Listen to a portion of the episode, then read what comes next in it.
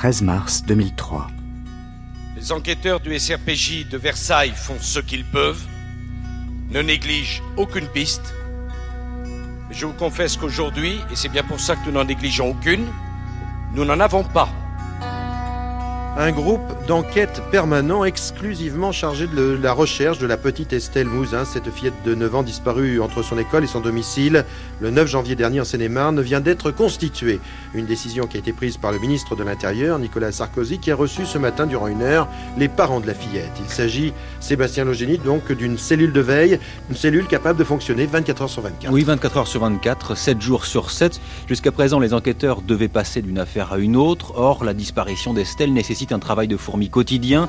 C'est une décision rare pour la police judiciaire. Le principe de ces cellules d'enquête est plus souvent une pratique des gendarmes. Ce fut le cas en 96 pour la disparition de la petite Marion et pour le meurtre de Caroline Dickinson. Estelle. Disparue. Chapitre 2. L'enquête de la police. Deuxième épisode.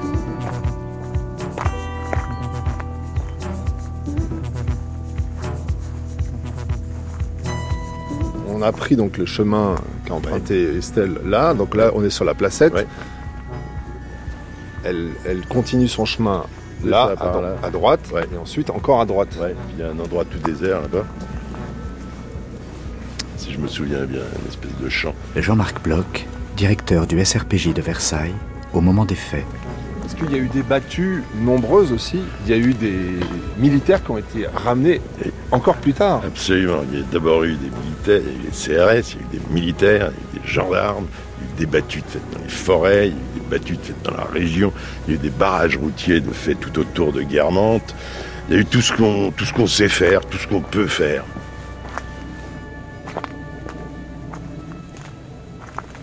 Est-ce que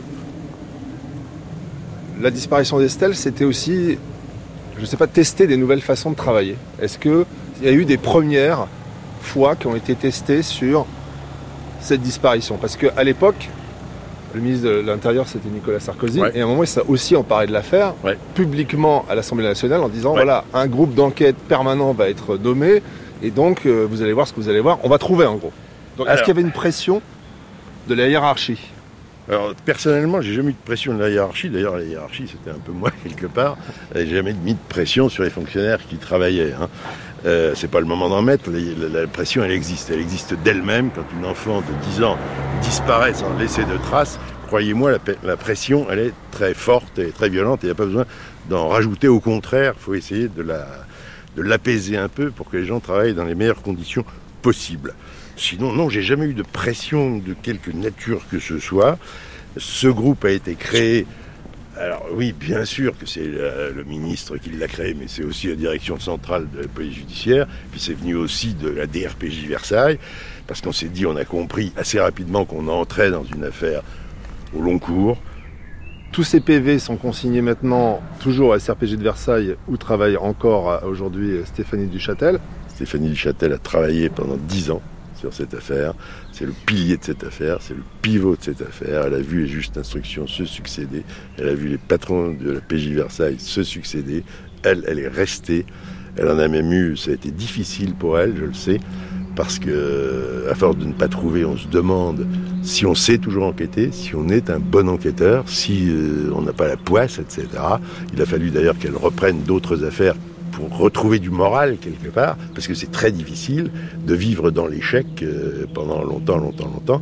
Et c'est vrai que il a peut-être manqué quelque chose, c'est peut-être la chance, je sais pas.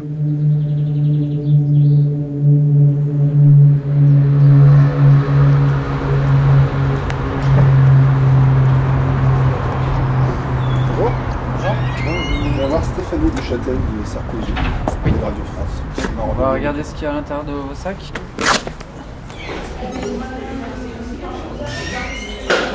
Dans les pistes refermées, explorées, refermées, il y a tous les familiers euh, d'Estelle, hein, tout l'environnement d'Estelle, sa famille, euh, ses oncles et tantes, euh, le, personnel scolaire, extrascolaire.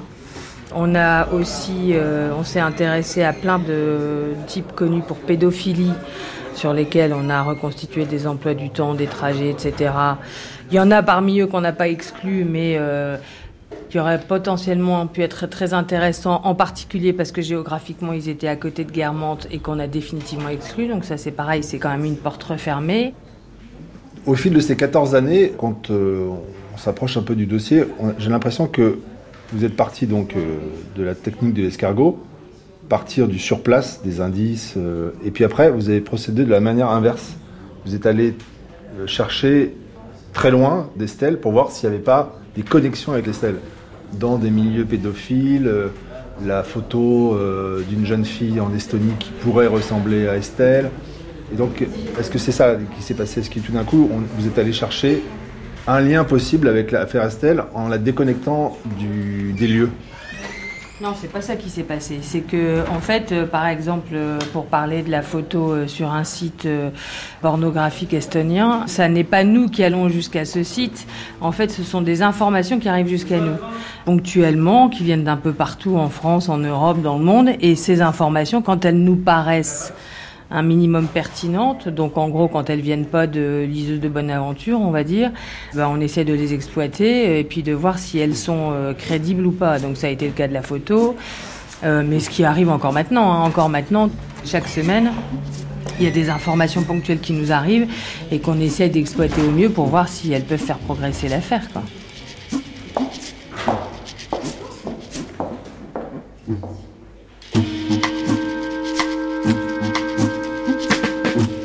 Souviens de ce paysage fantomatique, enfin, ça me restera très longtemps euh, dans la mémoire, cette espèce de, oui, de zone, c'était fantomatique, c'était inhabité, on avait l'impression d'être au bout du monde, dans un endroit euh, assez mystérieux.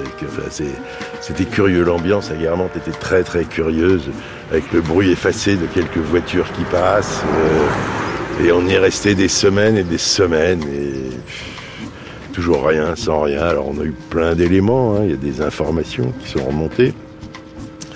Euh, beaucoup d'informations, à chaque fois on est parti euh, sur des pistes en croyant qu'on allait aboutir à quelque chose. Euh, il y a eu notamment l'histoire du concubin d'une des femmes de ménage de l'école qui était soi-disant connu pour des affaires d'agression sexuelle sur mineurs. On l'a mis en garde à vue, ce type. On a fouillé dans son jardin. On a trouvé des os de chien, c'était pas ça du tout. Et puis lui, il était connu pour rien du tout, en fait. Il avait été interpellé pour une affaire d'atteinte sexuelle sur mineur dont il n'était pas du tout l'auteur. C'était une, une, erreur. Donc, bien sûr, on l'a remis dehors. On a eu aussi ce grand malade qui, d'Avignon, a passé des coups de fil en disant c'est mon copain et moi. Euh, on l'a enlevé, on l'a enlevé, mais on va, on va la rendre, on va la remettre dans le train, etc. On a réussi à identifier ce type. On a d'abord fait fouiller tous les trains qui circulaient entre Avignon et Paris pendant plusieurs jours, euh, en disant que peut-être ce, ce, coup de fil était vrai. D'ailleurs, il y avait des accents de sincérité dans ces deux coups de fil. L'un était arrivé à l'école de Conches où allait Estelle Mouzin et l'autre au domicile de la maman d'Estelle Mouzin. On a décrypté les bandes, les accents, il y avait un accent de sincérité dans ce que disait ce type. Euh, c'était assez émouvant, d'ailleurs on y a cru complètement, je vous dis, au point de faire prendre du retard à tous les trains qui venaient d'Avignon. On a fouillé, fait fouiller tous les trains pendant plusieurs jours. On n'a bien évidemment rien trouvé. On a réussi à identifier ce type qui a reconnu que c'était une espèce de... Je sais pas pourquoi il avait fait ça. Il a été incarcéré, il a été condamné et incarcéré. Qu'est-ce qu'on a eu aussi? On a eu un malheureux type qui s'était présenté dans plusieurs hôpitaux psychiatriques de la région en disant la petite fille est morte, la petite fille est morte. Ce soir-là, ce jeudi soir-là, finalement c'était un SDF qu'on a réussi à arrêter dans le nord de la France. Et c'est un malheureux homme qui, effectivement, avait perdu sa petite fille d'une maladie et qui ne s'en remettait pas. Il avait des crises d'angoisse et il fréquentait régulièrement des hôpitaux psychiatriques parce qu'il ne supportait pas la mort de sa petite fille. Ça n'avait strictement rien à voir avec euh, la disparition d'Estelle Mouzin. Bon, il y a eu beaucoup, beaucoup de choses comme ça dans les premiers jours. À chaque fois, on croyait que c'était bon. On partait comme des fusées sur toutes les pistes qu'on a eues. Puis euh, le lendemain ou le surlendemain ou une semaine après, ça tombait à l'eau, c'était pas ça. Et moi, ce qui me frappe beaucoup, c'est que 14 ans après, on en est comme au premier jour. Il n'y a toujours rien. On ne sait toujours pas ce qui s'est passé.